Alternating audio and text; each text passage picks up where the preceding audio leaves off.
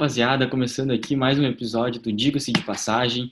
Hoje estamos aqui eu, Eduardo, Lucas. Fala rapaziada, tudo certo? Vamos para mais um aí. Rodadinha meio menorzinha aí, jogo adiado, jogo adiantado e atrasado, tudo aí para rolar a rodada e vamos para mais uma. E o Ellis também. Tudo bem, Ellis? Fala Dudu, fala Lucas, fala todo mundo tá ligado aí, rodada com bastante lei do ex nos jogos da dupla Grenal e vamos falar um pouquinho sobre tudo isso aí. Bom, falando de dupla, dupla Grenal, então, tivemos hoje, uh, quarta-feira, às 17h15, às 19h15, perdão, na Arena do Grêmio, Grêmio Botafogo, uma vitória do Grêmio com expulsão de Diego Souza, dois gols de PP e um gol do próprio Diego Souza. Lucas, o que, que tu achou do jogo? Cara, acho que falar só de atuação ou só de resultado vai ser muito pouco, porque eu acho que foi um combo de alívio para todo mundo. É, grupo estava com bastante pressão, não só por resultado, mas também pelo futebol. Uh, a gente só via futebol uh, nos grenais, que foi a verdade ali das, das, últimas duas semanas. Tivemos dois grenais, um pela Libertadores um pelo Brasileiro, que foi quando o Grêmio de fato mostrou seu futebol. Ainda teve o jogo contra o Curitiba, que jogou por 10 minutos e depois quase tomou empate e até quem sabe uma virada. E hoje, cara, acho que foi tudo que a gente estava esperando há muito tempo. Foi um bom jogo do Grêmio, do início ao fim. Uh, mesmo quando o Botafogo tentou ali logo no início marcar sob pressão, o Grêmio conseguiu sair bem. Teve muita questão da arbitragem, sim, naquele primeiro gol, de fato, foi mão do Matheus Henrique. Não entendi por que, que o VAR não chamou, mas isso prova que o VAR erra para todos os lados. Uh, a questão, às vezes, às vezes não, a questão não é nem a máquina, e sim quem opera a máquina. Mas passando por cima disso de arbitragem, acho que foi um bom jogo do Grêmio. Uh, parece que o Matheus Henrique aí nos últimos dois jogos que ele jogou ali contra o Curitiba e hoje acordou talvez tenha voltado a jogar uh, e jogar o bom futebol que a gente sabe que ele tem. E, cara, a diferença que o Maicon faz no meio de campo do Grêmio com 35 anos é um negócio absurdo, cara. Assim, é nítido que o Grêmio tem necessidade desse jogador. O Lucas Silva poderia ser ele, mas não tem, acho que, tanta qualidade na saída de bola assim como o Maicon. Por isso que quando jogava com os três volantes, o Lucas Silva ficava de primeiro volante. Uh, e hoje, quem, e hoje o Grêmio voltou a jogar no 4-2-3-1, né? Jogou com. Uh, no, no papel, quando se mostrou a escalação até pelas mídias sociais do Grêmio, era como se fosse três volantes, mas o Robinho, a gente sabe que ele fazia aquele papel ali atrás do, do centroavante do Diego Souza. E o Grêmio foi no 4-2-3-1. A gente esperava que o GPR fosse entrar, mas talvez pelo jogo ali já no início do segundo tempo tá já tranquilo, o 3 a 1 uh, ah, não entrou no jogo até para não se desgastar algo do tipo. Uh, cara, e foi o que eu falei, é uma boa vitória para dar um ânimo, para dar um respiro para o Grêmio. Teve a lei do ex, e o Diego Souza também foi bem expulso, né? Falando de novo sobre a arbitragem, foi muito bem expulso. Uh, teve lei do ex, e o Diego Souza, falando já dele, que foi expulso, para mim, talvez tenha sido, talvez não, foi o melhor em campo, um gol e uma assistência, ele estava bem, ele não errou, cara, ele não errou um pivô que ele fez, cara ele acerta todos. O cara tem muito jogo de corpo, o cara é malandro, entendeu? Claro, foi cabaço pra caramba na hora do, da expulsão, né? Pelo amor de Deus, aquela ali não, não, não tinha necessidade nenhuma dele ter feito, mas parece assim que o Grêmio até melhorou depois que ele foi expulso e depois que o Robinho saiu. O Robinho, desde que chegou, o Grêmio não fez nenhuma partida nem mediana barra boa. Uh, mas é, foi o que serviu de alento para a torcida e para o time do Grêmio que estava muito pressionado.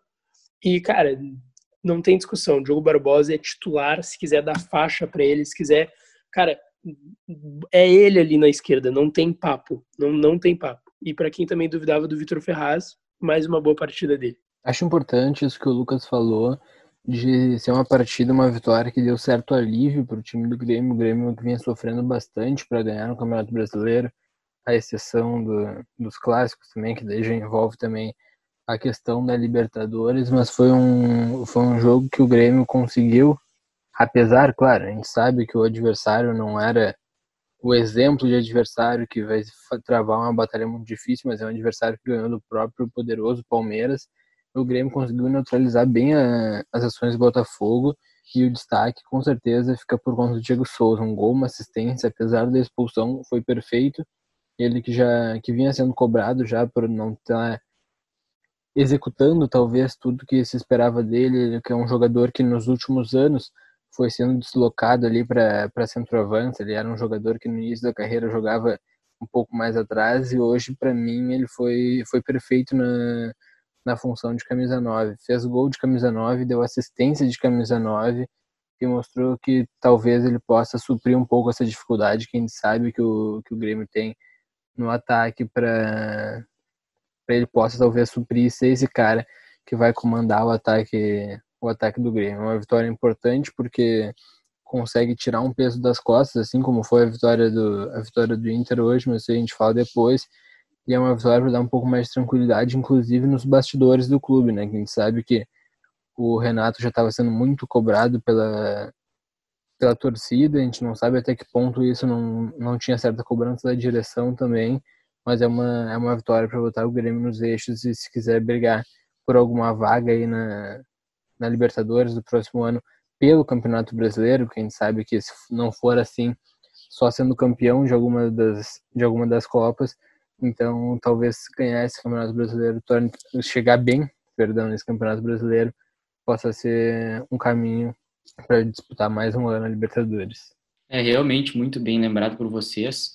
É, eu ia falar justamente disso, porque o Grêmio já está claro que o Grêmio não disputa mais o título brasileiro, isso não se discute, como nos últimos anos. Mas o Grêmio precisa se livrar o quanto antes desse fantasma do rebaixamento, por mais que seja distante, para que possa jogar com tranquilidade nos bastidores, como eles uh, levantou já, para tentar algum título, algum sucesso em alguma Copa, como também para tentar pegar o G6 para a Libertadores, porque todo mundo sabe, a gente está vivendo um momento de pandemia, principalmente agora os clubes estão sofrendo mais economicamente e a Libertadores dá um milhão por jogo na fase de grupos, um milhão de dólares, que hoje equivalem a 5 milhões e meio, mais ou menos, de reais. Então, mais a premiação também de classificação para a fase de grupos, se eu não me engano, são 3 milhões de dólares, alguma coisa assim, em torno de 18 milhões de reais. Isso é muito importante para um clube, principalmente nesse momento. Então, o Grêmio consegue essa vitória do alívio em termos de classificação, pelo menos por hora, e fica cinco pontos do, do rebaixamento, que o primeiro colocado hoje é o Bahia, né? Que vai enfrentar o Goiás na sexta-feira. Queria falar um pouco do PP, né? Acho que vocês já citaram bastante sobre ele, mas o PP cada vez mais se torna protagonista no time do Grêmio. É... E o Alisson também, que eu achei uma partida interessante, por mais que tenha muitas críticas uh, em cima desse jogador, ele participa bastante do ataque do Grêmio. Para mim, ele é titular indiscutível do, do, ataque do Grêmio, principalmente pelas outras peças que tem. E ele fez hoje, on, hoje ele fez, participou de um gol e também deu uma assistência para o Diego Souza, né? Então, eu acho que o ataque do Grêmio está encaminhado. Mais essa questão do meio campo que, para boa notícia, uma boa notícia é que o Maicon voltou, né? Uh, meu, eu acho que. Meu, eu não descarto uma disputa de título do Grêmio pela questão uh, do grupo já se conhecer, e, mas não só, mas mais do que isso, uh, numa, num possível fracasso de Libertadores cedo e na Copa do Brasil, o Grêmio vai ter só uma competição. Eu vejo o time do Grêmio com um grupo melhor e um time melhor que o do Atlético Mineiro. Talvez não seja tão bem treinado quanto isso vem se provando pelo Campeonato Brasileiro, que é um campeonato de pontos corridos que Claro, o Atlético tem só esse campeonato, mas uh, é nítido nos jogos do Atlético mesmo. Uh, uh, pega aí 10 últimos jogos do Atlético e 10 últimos jogos do Grêmio, que o Atlético hoje é uma equipe mais bem treinada dentro de campo do que o Grêmio, mas eu ainda acho que no papel o time do Grêmio é melhor que o do Atlético Mineiro. mas enfim, vamos, vamos supor que o Grêmio seja eliminado aí precocemente nas duas competições. Eu acho que o Grêmio tem um grupo ainda porque o Flamengo a gente sabe que não é o mesmo de antes. Eu acredito mesmo com os jogos que fizer, vem fazendo bons jogos com o Domenech, não acredito que vai ser aquele Flamengo show do ano passado que passava por cima de todo mundo em qual, qualquer adversário que fosse. Não acho que é mais esse Flamengo. E a gente também tem que considerar essa questão de, de pandemia, de jogadores com Covid, de outros campeonatos, porque agora vai, o calendário vai ficar pior ainda do que já está, tanto que o Campeonato Brasileiro vai acabar só em fevereiro. Então eu não, eu não descarto, eu acho que é o único clube que dá para se afirmar que com certeza vai disputar o Campeonato Brasileiro até pelo menos, sei lá, trigésima rodada. Eu tenho certeza que esse clube vai ser o Atlético, justamente por ter só uma competição para se disputar. Eu acho que dos outros ali todo vai vai estar tá todo mundo se matando. É por isso que eu acho que esse ano é o ano do de, de não ser um campeonato brasileiro chato que nem a gente vem vendo nos últimos anos que acaba faltando cinco, seis rodadas acaba o campeonato porque já tem o campeão matematicamente. Então acho que esse campeonato pode ser, pode acabar de uma forma bem legal, até disputando na última rodada. É, são variáveis. É, o Grêmio provavelmente vai passar pelo Juventude, a gente não sabe como vai ser na, nas oitavas da Libertadores, mas assim, é o Cine, a gente não pode falar. Em questão de elenco, para mim, o Galo tem um elenco melhor, principalmente em termos de reserva. O elenco como um todo, agora contrataram o Zarate do, do Rosário do Racing, perdão. Eu vejo o time do Atlético mais peças do que o do Grêmio e já é bem mais treinado. O Atlético nós sabemos que só tem essa competição. O Flamengo, por exemplo, se cair também se torna um grande adversário do Atlético nessa nessa disputa pelo título brasileiro, mas só daqui a um tempo para a gente realmente saber, né? Eu descartaria pelo histórico do Grêmio e pelo grupo que o Grêmio tem, que para mim é um grupo fraco em relação aos outros. Mas aí são, são opiniões. Né? Vamos passar então pro pro tá, jogo do, do Dudu, tu acha o grupo do Grêmio mais fraco que o do Inter que está na frente do Grêmio? o grupo do Grêmio mais fraco do Inter. É, o Inter tá na frente do Grêmio, né? O Inter é o, Inter é o que agora é vice-líder. Tirando eu diria o Flamengo ainda amanhã, mas... Eu diria que sem as baixas, eu acho muito parelho. É, eu, sem eu, as baixas eu que o Inter parelho, tem. Mas eu, mas eu ainda acho que o do Grêmio é um pouco melhor que o do Inter. Mas, mas assim, elenco por elenco, eu acho que o único elenco que tu pega e vê assim, meu Deus, esse elenco é muito melhor que os outros, é o do Flamengo. Eu acho que nem o do, Palmeiras tem bons jogadores, mas acho que o ele, a gente vê até pelo futebol apresentado e pelo técnico que se tinha, com, com ideias que não eram muito de encontro com os jogadores que ele tinha, né? Uh, mas que se provou que o elenco foda que se tem no Brasil é o do Flamengo. Por isso que eu acho que eu acho que vai todo todo o resto, tirando o Atlético, vai se matar, entendeu? Eu acho que o Atlético vai estar tá lá nas cabeças por ter essa competição e o resto vai se matar. Não, concordo isso. Para mim, nesse ano, os clubes que não têm um elenco tão recheado, eles têm que focar numa competição. E é justamente o que o Atlético tem, né? Que acabou tendo por ter tido maus resultados lá no início da temporada. O Atlético, uh, o São Paulo já mostrou um ótimo trabalho no ano passado e assim, a, a Libertadores vai ter o sorteio no final do mês de outubro. Até uh, a rodada de as oitavas de final acabarem, tanto da Copa do Brasil como da Libertadores, já vai, já acho que são mais de 12 jogos de Brasileirão que vão ter passado. E até lá já pode o Atlético pode distanciar, distanciar mais ainda, entendeu? Então por isso que eu digo, essa é a minha visão, mas é o si. O futebol justamente tem isso, né? Mas, enfim, vamos passar para o Inter então, que ganhou de 5 a 3 do esporte na Ilha do Retiro. Depois de cinco anos, o Inter volta a fazer cinco gols numa partida. A última partida com cinco gols tinha sido contra o Vasco em 2015, com golaços de Valdívia e Newton. E fora de casa, a última vitória com mais de cinco gols tinha sido contra o Remo, pela Copa do Brasil, em 2014, que o treinador era Abel Braga. O que tu achou do jogo, Elis? Cara, uh, é uma vitória importantíssima, especialmente pelo histórico que a gente vê do Inter. Além disso que tu falou, de voltar a fazer muitos gols, balançar bastante as redes, atacar bastante, que o Kudê até falou isso na chegada dele, que ele seria um, um técnico que ia jogar para, por mais que tomasse gols, vencer. E isso ficou, ficou claro hoje pela postura, inclusive, do Inter. É uma vitória que, assim como, como a vitória do Grêmio, tem algumas peculiaridades, até porque a gente sabe que o esporte não é o time a ser batido nesse Campeonato Brasileiro, mas é uma vitória importante. O Inter tinha perdido já para o Goiás, o Inter historicamente, como eu estava falando, é um time que tem muita dificuldade para jogar contra equipes mais defensivas, digamos assim, equipes mais fracas, mais frágeis, fora de casa, mas mesmo assim o Inter foi lá para a Ilha do Retiro e conseguiu voltar com um resultado bastante positivo além de ter uma, apesar de ter tomado bastante gols, agora eu vou começar a falar mais dentro do campo mesmo, não tanto por essa questão de histórico, mas é um mostrou bastante fragilidade defensiva ainda. A gente via muita gente reclamando muito do Zé Gabriel e que o Zé Gabriel comprometia, e que a dupla de zaga tinha que voltar a ser o Cuesta e o, e o Moledo. E a gente viu que essa zaga também tem muitas fragilidades, como a gente já tinha visto no Grenal, que o Diego Souza fez o que quis ali com os dois e acabou abrindo, abrindo espaço para o PP no, no Clássico Grenal e evidenciando cada vez mais a fase péssima de Vitor Cuesta, né? Eu já quem nos ouve aqui já sabe que eu sou um grande crítico do do Vitor Cuesta, mais uma partida péssima dele. É, o Moledo também, apesar do gol, acabou não não foi tão bem defensivamente, porque a gente tem muito aquela memória do Inter de 2018, que foi terceiro colocado no Campeonato Brasileiro, com Cuesta e Moledo se destacando, sendo a melhor dupla de zaga do campeonato. mas era um time que jogava num esquema que favorecia muito eles. A gente viu que eles não tendo um esquema que favoreça tanto, deixam muito a desejar.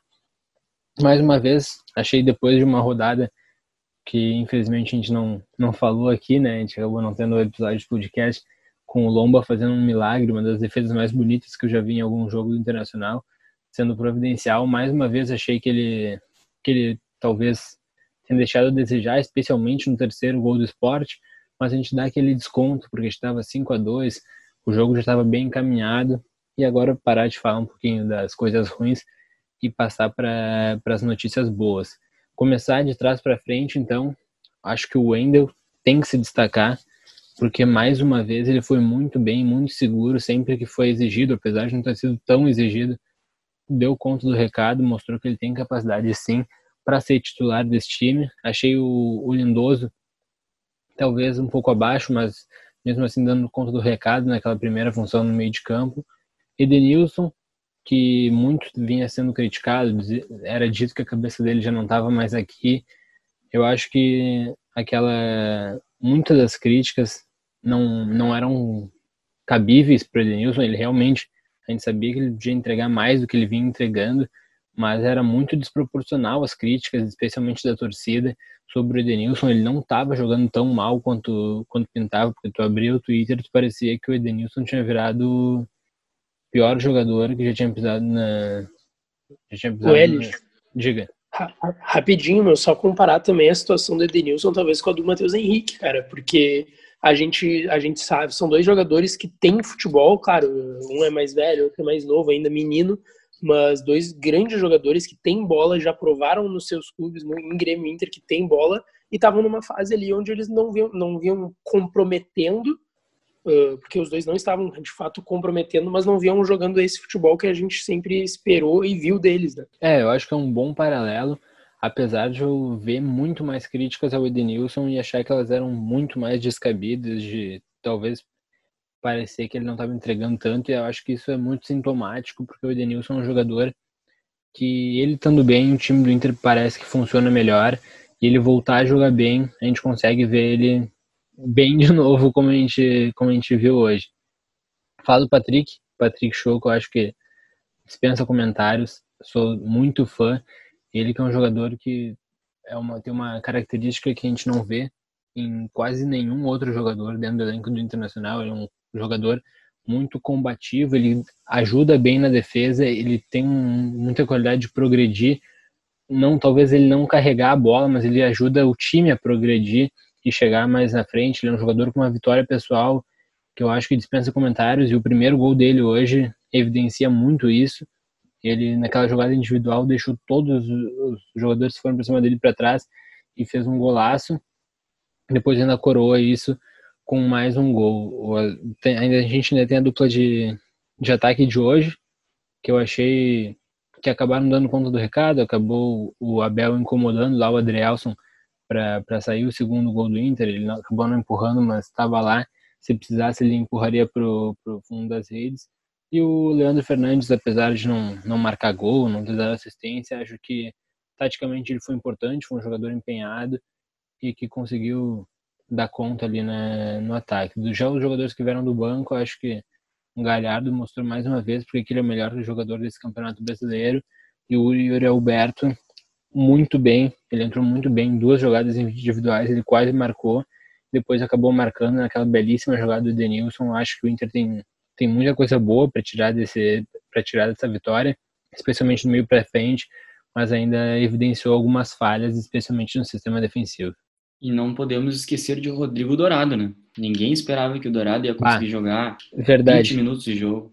Eu tinha anotado aqui para falar e, cara, essa foi a melhor notícia desse jogo, sem dúvidas. O Dourado que a gente sabe passou por muita dificuldade no Internacional, depois daquela lesão dele no ano passado. Muito se falava na volta dele, mas parecia que era muito intangível ainda. E poder voltar a ver ele com a faixa de capitão Internacional é, foi uma alegria assim para essa noite. É, o o Dourado, eu acreditava particularmente que ele voltaria só na, na temporada que vem, né? Mas atuar já na primeira partida, na primeira uh, convocação, 20 minutos, 25 minutos de jogo, excelente. E ele já mostrou logo no segundo lance, né? no primeiro e no segundo lance. No primeiro lance ele já, tá, já dá um toque de lado do pé, uh, progredindo na jogada, e no segundo ele dá um lançamento para o Rodinei que nenhum outro primeiro volante já deu no Inter. Por mais que o Musto, de vez em quando, consiga dar esses passes, o Lindoso também, nós sabemos da qualidade do Rodrigo Dourado e sabemos que ele pode acrescentar muito mais. Né? O Dourado que já jogou nessa saída de três com o Antônio Carlos Zago, lá em 2017. Ele utilizava essa mesma saída e o Dourado exercia muito bem. O Dourado não tem. O Dourado é titular do Inter, indiscutível. E essa foi a melhor notícia, realmente. É, já falou da, da questão defensiva, o Inter acabou perdendo né, a melhor defesa do campeonato por Fortaleza. Agora o Fortaleza tem 11 gols, o Inter tem 12. E, mas, bem como tu falou também, o Cudê alertou, e como as, as equipes dele antigas já mostravam, que ele vai buscar ganhar, independente do placar. E isso é excelente. Pra gente, a gente não viu o Inter fazer tantos gols numa temporada, pelo menos na média, há bastante tempo. O Inter em três jogos agora que a gente tomou três nos três jogos que a gente tomou três gols na temporada, só para vocês terem noção, os três a gente venceu. Inter América de Cali, Inter São Luís, lá no início do ano, com gol do Moledo também, e agora no esporte. Então, se toma, se toma três gols, pelo menos ganha a partida. Isso aí já é excelente, é uma boa notícia. No mais, são três vitórias seguidas, encostando agora de fato no Galo no Flamengo, a gente fica com aquela questão de ah, poderia ter, poderia já estar tá mais na frente, perdeu para o Fortaleza para o Goiás, realmente o grupo é pequeno, mas o Cudê tem suas suas culpas nas duas derrotas e nas outras nos outros empates, enfim, nas perdas de pontos. Mas o Inter agora realmente encostou. Não, eu ainda acho que vai ser muito difícil o Inter tendo três competições ou duas vencer o Brasileiro, talvez até com uma, já acho difícil justamente pelo elenco, mas é importante se manter lá na parte de cima, né? O Galo agora empatou em casa com o Fluminense do Odair, que ninguém esperava, e o Flamengo amanhã joga contra o Red Bull Bragantino. Vamos ver se o Flamengo assume a liderança. Cara, acho que essa questão do, do, do que o Dudu falou de se manter ali em cima, talvez acho que seja a principal, tirando de questão individual e falar da volta do Dourado, que sim foi importante para o Inter, mas essa questão de continuar na parte de cima da tabela uh, acho que foi a questão mais importante, porque uh, a gente já falou aqui diversas vezes o quão importante é agora os times estarem vencendo, pontuando para fazer a gordura, principalmente um time como o Inter, porque agora quando começarem, ainda temos que ver se o Inter vai, vai conseguir a classificação, mas muito provável que consiga a classificação para as oitavas da Libertadores. Uh, quando começar, vai ser uma maratona de jogos completamente enlouquecedora, tanto para o time, para o torcedor, torcedor vai achar maravilhoso, né? Vai ter dois jogos por semana, quem sabe três. Nem o Flamengo tá jogando agora, essa semana vai jogar três. Mas vai ser, vai ser completamente enlouquecedor. Então, quanto mais, quanto mais as equipes pontuarem, quanto mais puderem fazer esses pontos, vai ser melhor. E o Inter, que já tá ali uh, ao lado do Atlético, tá em segundo por, por, por alguns critérios, mas é, é líder. E ainda falta o jogo do, do, do Flamengo amanhã. Mas em relação a atuações individuais, eu acho que a única, talvez a questão da defesa que os guris pontuaram bem. Mas, cara, uma coisa que eu não consigo entender é a tara do Eduardo Cudê com o Marcos Guilherme, cara. Eu acho que, tipo, tu pode. Tu tem diversas outras opções. Cara, pensando. A gente não precisa pensar nem em questão de elenco, é em questão de mexer posições. Tu poderia começar com o Leandro Fernandes eh, jogando ali por aquele lado e passar e botar o Praxedes em campo tu tem tu, opção não é tem o Pego no banco tu tem opção. Eu acho que o Marcos Guilherme é um jogador que hum, onde ele passou nunca foi um jogador que entregou demais para esse clube para chegar no Inter e ser titular do Inter pegar tomar conta da, do, do lado direito ali do, do meio campo do Inter. Uh, e em relação a outras atuações eu acho que o Abel acho que foi o Ellis que falou bem que se não talvez mesmo que no, tenha sido gol contra, ele atrapalhou o zagueiro ali. Se, se não tivesse zagueiro, ele ia provavelmente guardar. E mesmo com o zagueiro, foi ele quem atrapalhou o zagueiro. Talvez se não tivesse ninguém ali, o zagueiro iria conseguir espanar aquela bola ali. Uh, e o Thiago Galhardo, realmente, como eles disse, comprovou porque é o melhor do, do Brasil hoje. É, ele entra, dá uma assistência, uh, teve até um, um certo pavor ali por parte da torcida num, num lance que poderia ter sido uma lesão.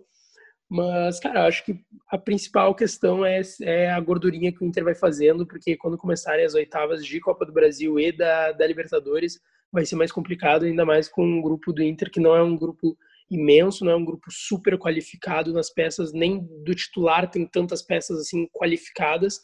Tem peças qualificadas, mas não tem tantas assim como um Flamengo, como um Palmeiras, uh, e no banco muito menos. Então é importante para o Inter isso, ainda mais se puder ocorrer um fracasso do Inter cair e não ganhar nenhuma das Copas, puder poder classificar para jogar já a Libertadores do ano que vem. Aliás, é bom que tu levantou essa parte do Marcos Guilherme, acabei esquecendo de falar. O Fluminense demonstrou interesse no Nonato, né? Eu espero que a diretoria não ceda esse jogador, tendo o Marcos Guilherme como opção aqui no, no Inter, né? Leva, tá na hora já, pode ir também. De, deixa, deixa, deixa os guris jogar, Dudu, deixa, deixa os meninos ser felizes. Se quiser, se quiser o Fluminense, tem jogador aqui no Tricolor vindo aqui, ó, pode vir buscar, tem, tem bastante jogador, Bruno Cortez, tem outros aí, se quiser. Bom, mas Nonato agrega muito mais do que Marcos Guilherme. Nesse ano, Nonato já está fazendo, por mais que seja um ano discreto dele, eu, eu, considero um ano melhor do que o Marcos Guilherme. Talvez não é tão agudo, não vai jogar talvez na mesma função que o Marcos Guilherme, mas eu preferia ceder o Marcos Guilherme mil vezes do que o, o Nonato. Mas é... acho que nem o Papito gosta do Marcos Guilherme, viu, Dudu? Não, ninguém gosta. Entre Nonato e Marcos Guilherme. Mas enfim, é, eu queria comentar com vocês também a respeito do lance do Patrick, porque o Sander, do próprio esporte contra o Palmeiras, na, no Allianz Parque, teve um lance muito parecido que ele foi expulso. Vocês não achavam que era para algum cartão ali, pelo menos um, talvez um vermelho? Eu achei para vermelho e sem nem discussão. Acho que é, que é ainda mais pelo critério que vem sendo adotado pela arbitragem.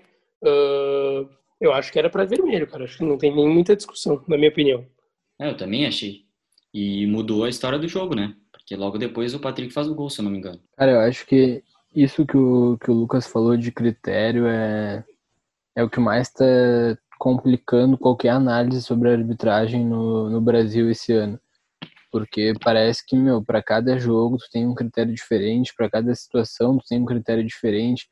O cara nunca sabe como, como analisar cada lance e a gente já falou aqui eu, se não me engano, fui eu mesmo até que falei que o problema, um dos principais problemas na arbitragem no Brasil é que a gente não tem como questionar tanto a arbitragem enquanto a arbitragem for menosprezada pela própria produtora do espetáculo, que seria a CBF nesse, nesse caso, que caga para arbitragem.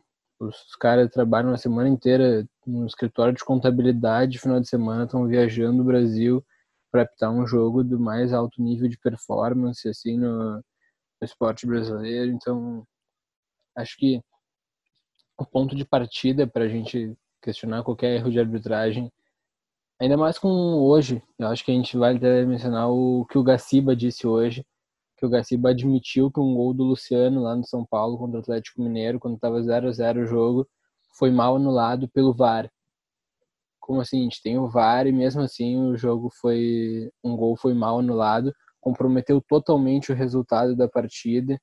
Então, acho que essa questão da arbitragem aí é muito muito difícil de comentar.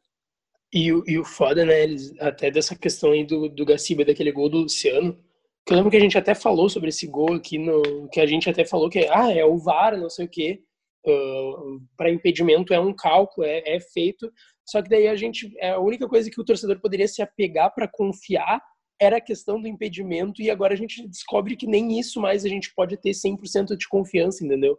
Então, assim, uh, acho o VAR super válido, acho que, por exemplo, o que o Renato falou hoje no meio da partida foi uma bosta, mas eu também vi de, de tantas coisas que o Renato já falou, essa não é uma que vai me surpreender, mas o VAR faz mais uh, bem do que mal no futebol no futebol brasileiro também, no futebol brasileiro ainda mais, que tem muito mais erros que a gente vê diariamente do que no futebol europeu.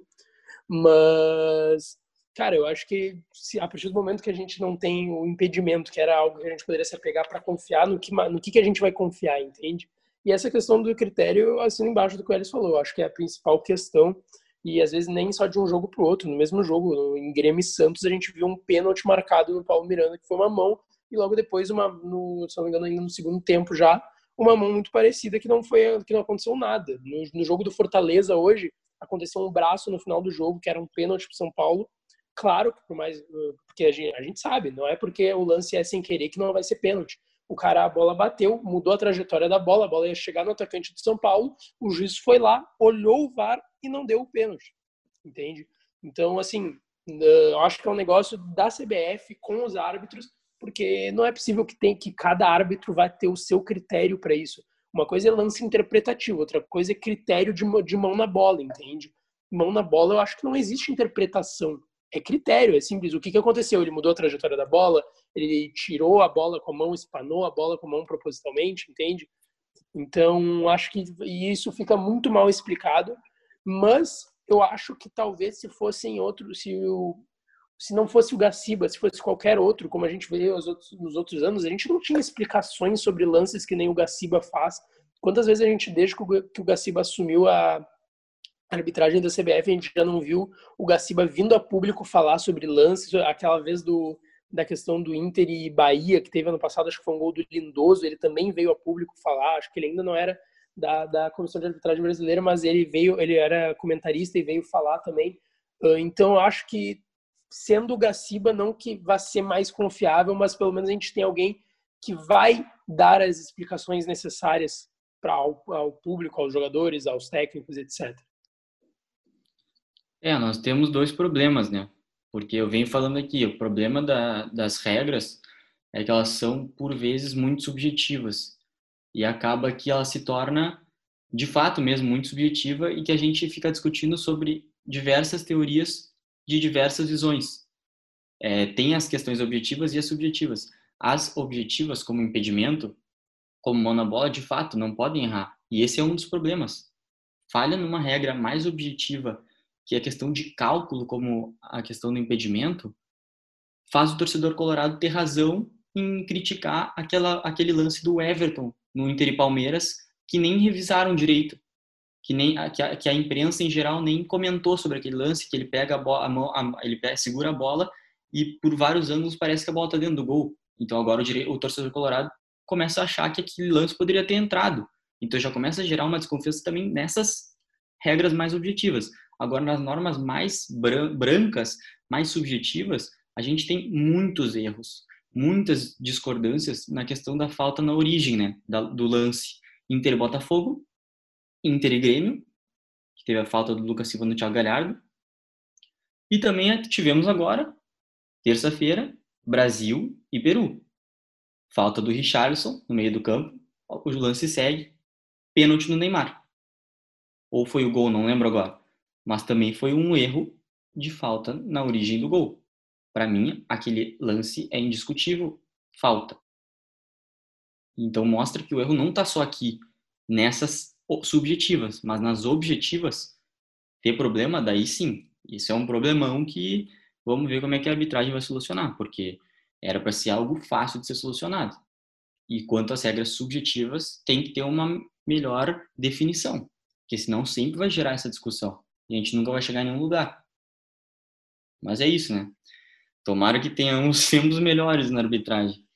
Eu sou a favor do VAR, continuo sendo, como vocês também falaram, ele ajuda em muitos lances, mas assim, tem erros que o VAR uh, promete, ele não tem acertos que o VAR promete que ele não pode errar, como o lance de impedimento que o Gaciba citou. Mas é isso então. Vamos passando ao a rodada 16, aos outros jogos. Tivemos mais cedo Palmeiras e Curitiba. Palmeiras que demitiu o técnico Luxemburgo. A informação é que Luxemburgo queria sair, o Gagliotti, presidente, não estava querendo, mas não teve como ceder. O Luxemburgo foi demitido, pediu demissão, está fora do Palmeiras. O Palmeiras perdeu o Curitiba em casa, um resultado terrível. É... Tomou gol do Giovanni Augusto, Gris. Não, não dá, não dá. tomar gol, do Giovani, tomar, tomar gol do Giovanni Augusto é pra tu fechar as portas, cara, pra tu mandar todo mundo embora pra casa. Não é que tu tem que, que os caras têm que pegar o carro no estacionamento, eles têm que deixar o carro uma semana no CT lá na frente do estádio e voltar a pé para casa, cara. Não pode tomar gol do Giovanni Augusto. Deveria ser uma regra no futebol. Não pode tomar gol do Giovanni Augusto. É ridículo. Ô, Lucas, e, e, ainda teve aquele lance do Everton. O Curitiba faz um gol e o Everton pega a bola e isola, tipo, querendo se livrar ah, dela, brabo. Eu vi isso, eu vi isso. e acerta no jogador, cara. Os caras ficaram malucos. Já diria Milton Leite. Mas, e é uma coisa que também não dá pra entender por que, que o Everton jogou esse jogo, né? 24, é menos de 24 horas antes ele estava em campo pela seleção brasileira, um jogo que em tese não ia ser esse jogo que ia mudar o destino do Palmeiras no, no Campeonato Brasileiro e ainda fazer esse papelão aí desse. O Elis. Mas Minha seguinte, dúvida, né? Eu não entendo por que, que ele jogou pela seleção. Eu É, acho que tem o É isso, que é sabe. isso que eu ia dizer agora, cara. Como é que- não, minha dúvida é como é que ele consegue ser titular da seleção nesse jogo. Tudo bem que o Alisson tá lesionado, mas como é que ele conseguiu ser titular da seleção e do Palmeiras? Porque, cara, eu nunca vi nada demais nesse goleiro. Nada, nada, nada, nada.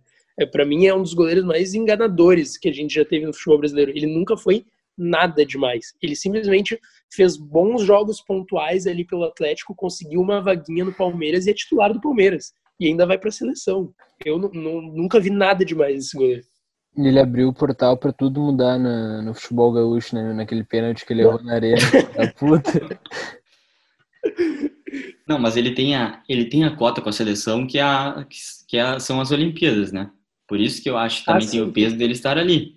Ele defendeu o pênalti na, na final e tudo, mas pra, pra mim, ele é pior do que Diego Alves, Thiago Volpe, se bobear de Marcelo Lomba nessa fase que ele tá hoje, com certeza. Então, É, cara, eu, eu acho, eu acho. Mas eu não acho que é. mais goleiro até que ele, meu. Eu não, eu não vejo nada demais nesse goleiro, nada. Nunca vi nada demais nele. Acho é, que assim, mostra, mais de 10 clubes na Série A tem, um tem goleiros melhores que ele. Com certeza. Mas enfim, vamos seguindo então. Hoje, quarta-feira, ainda tivemos Santos e Atlético Goianiense. Santos sem Marinho, sem vitória. 1 a 0 para o Atlético Goianiense com gol do som brasileiro, Chico, um golaço. É, tivemos também Atlético Mineiro e Fluminense, 1 a 1 um resultado que surpreendeu muita gente, a gente já comentou aqui. O time do Odair conseguiu um empate heróico com o Atlético Mineiro, com o Muriel fazendo várias defesas no segundo tempo. E para fechar a noite, tivemos, além de Inter e Sport Recife, Do- não, sei se tu- não sei se vocês chegaram a ver o que o Odair falou depois do jogo. Não Ah, cheguei. Eu vi, Vou ler aqui perfeito. rapidinho, vou ler aqui rapidinho para vocês. Ah, ele falou que no Inter diziam que eu jogava com três volantes. Kudê chegou, botou quatro e disse que eram meias. Trocaram o nome até no site. Agora são todos meio-campistas. excelente. Leitura perfeita do Papito nessa aí. Ah, acho que o Kudê é mais técnico que ele, mas tinha muita má vontade com relação ao trabalho do, do Odair por parte da torcida, por parte da imprensa, por parte de muita gente. E esse, essa leitura dele é perfeita, porque avaliavam muito o time do Odair pelas posições de origem dos jogadores, justamente para achar algum motivo para criticar e quando foi diferente, quando foi a mesma coisa com, o- com o Kudê, não teve o mesmo, o mesmo grau de, de pressão. E cá entre nós, né? O, o Odair tirou mais leite de pedra no Inter do que o Kudê. O, o time que o Odair tinha nas mãos era mais fraco que o do Kudê. Com certeza.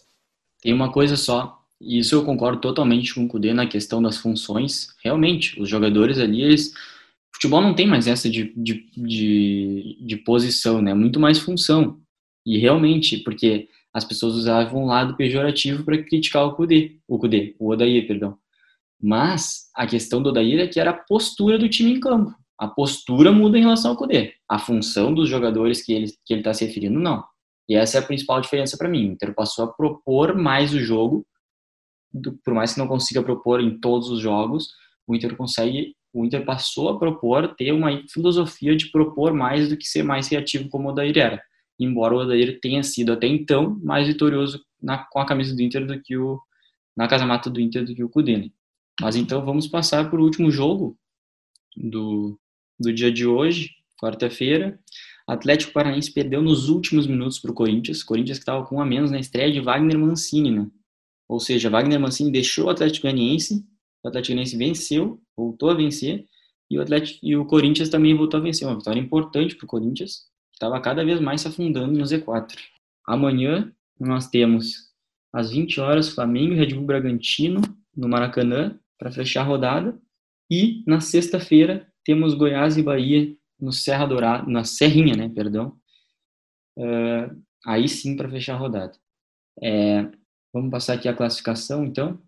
O Atlético Mineiro está em primeiro colocado com 31 pontos, mas com um jogo a menos. O Inter está com o mesmo número de pontos, mas com 16 jogos. Em terceiro está o Flamengo, que vai jogar amanhã com 30 pontos, pode assumir liderança. Em quarto temos São Paulo com 26, Fluminense com 25 em quinto e Santos fechando o G6 com 24. O Grêmio se encontra na 11ª posição com 20 pontos e 15 jogos. E no Z4 temos Bahia com 15, Atlético Paranaense com 15, Red Bull Bragantino com 12 e Goiás com 9 pontos. Lembrando que o Goiás tem dois jogos a menos, né? na verdade três, vai cumprir agora a 16 rodada na sexta-feira. Aliás, hoje na quarta-feira tivemos também Fortaleza São Paulo, né? Primeiro jogo, jogo de ida da Copa do Brasil. Rogério Ceni reencontrando o São Paulo novamente. São Paulo não consegue vencer o Rogério Ceni e foi um jogaço, né? Um jogo de, infelizmente, algumas expulsões, 3 a 3 Cara, eu achei o jogo mais legal, acho que vai ser o jogo mais legal da semana, só se tiver tipo um 10 a 10 assim, porque foi um jogo muito legal mesmo, teve muito gol, teve muita chance perdida também. Teve uma expulsão do goleiro do, do Fortaleza que eu confesso que eu olhei o lance umas três vezes, eu ainda eu vou olhar mais porque eu realmente não não achei para expulsão, tipo ele dá o carrinho fora da área, mas não chega a pegar no jogador de São Paulo. Uh, o jogador de São Paulo, inclusive, pula, valoriza o lance drasticamente. Uh, e aí, mas a arbitragem foi muito ruim, teve que sair acompanhado da, da polícia dentro do estádio, mas foi um jogo de tudo, assim, o Fortaleza fez um gol, o São Paulo empatou, o Fortaleza fez de novo, o São Paulo empatou, e o São Paulo acha o gol no final do jogo, faltando, uh, faltava um minuto dos acréscimos, o São Paulo acha o gol, acho que foi até do Brenner, o terceiro de São Paulo, que é uma uhum. joia do São Paulo, que é muito bom atacante, esse Brenner, Uh, e logo depois já tem um lance que daí foi o que eu falei ali mais anteriormente, que eu achei que foi pênalti pro São Paulo. Talvez acho que tenha até o, a questão anímica de como estava o jogo, que o Fortaleza estava ganhando com a menos, e aí o São Paulo acha um gol no final do jogo, e aí depois já, tem, já teria um outro pênalti pro São Paulo. Talvez tenha sido que o, talvez um fator que tenha mexido com o juiz. Não acredito em má intenção dele, mas em sim talvez até medo, porque o é bem emblemático. São Paulo faz o gol e tem o lance quando ele vai para a cabine do VAR, parece que o estádio vai desmoronar, mesmo sem torcida. O Rogério Ceni xingando muito o árbitro, os jogadores do banco do Fortaleza xingando muito ele.